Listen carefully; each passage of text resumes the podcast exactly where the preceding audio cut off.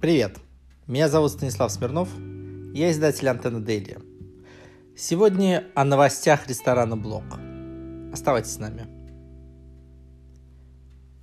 Ресторан Блок вот уже пять лет своеобразный уголок стабильности, где стейк булава за 7,5 тысяч рублей комфортно соседствует со стейком из цветной капусты за 550 рублей. 2020 год принес сразу две больших новости. Во-первых, это обновление меню. Обновились сразу 42 позиции из 130. Ну и Евгений Зубов, который стал новым шеф-поваром ресторана.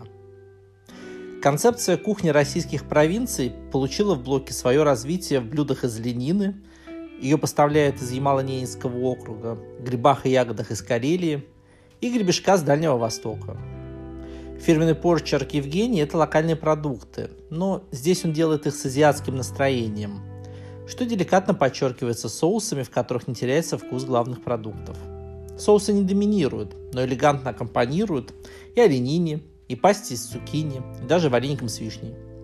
Чтобы не растеряться, начните с бескомпромиссных картофельных ньокки со сморчками, дальневосточного гребешка с ризотто Венеры, блинов с подосиновиками и собой с ростовскими раками.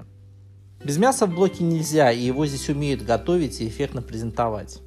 Must eat – это горячая карпаччо, которое шеф готовит при вас. На раскаленную до 400 градусов тарелку наливают масло, Добавляют веточку розмарина и тут же обжаривают с двух сторон тонкие ломтики говядины. Еще пара секунд, и блюдо оказывается у вас на столе.